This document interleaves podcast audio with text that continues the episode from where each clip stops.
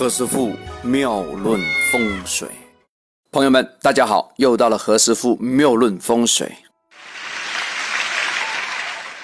前阵子啊，因为去了几天那个中山、珠海啊、顺德那边啊，所以差不多有四五天没有做那个录音啊。但是因为呢，我在后台上啊，我先操作了，我就先把这资料上传了，所以呢，每一天呢，还不至于耽误大家的时间啊，还是有正常的这样做一个转发。那这次呢，我们接着还是讲那个面相啊，讲印堂。在前面的章节里面，我们讲到流年的时候啊，也曾经把那个印堂的一个部位有罗列出来。何师傅以前在那个风水直播啊。就在大师有空那里面的同名的节目啊，也是何师傅妙论风水里面，哎，大家可以安装这个软件啊，可以看一下我的直播，我这上面有讲过的啊。那我们呢，继续再讲一讲这个印堂的这个吉凶啊，印堂啊，就是一巴掌摸到你脸上的时候啊，在额头这个地方啊，印堂。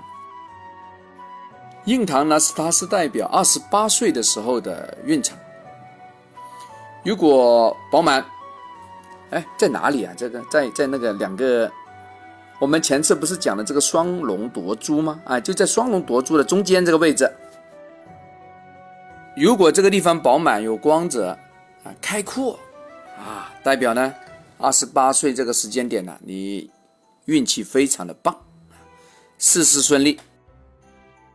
如果这个地方呢，啊不好意思啊，以前这个骑单车啊、打球啊，还把这里撞崩了，塌下去的话，要么就非常窄啊，两个眉毛已经差不多连起来了，非常多杂毛，好死不死，这又来一个痣在这里面的话呢，就代表二十八岁啊这个时间点的运气啊非常差，你无论干什么事情啊，都是颠三倒四的。很揪心呐，很苦憋啊，所以说印堂这相关一些不好的讯息啊，一定要尽早处理。因为二十八呢，也差不多是你出社会干了好几年事情了，也代表你的老大欣不欣赏你啊，你有没有做出成绩啊，都跟这个相关啊，非常重要哦。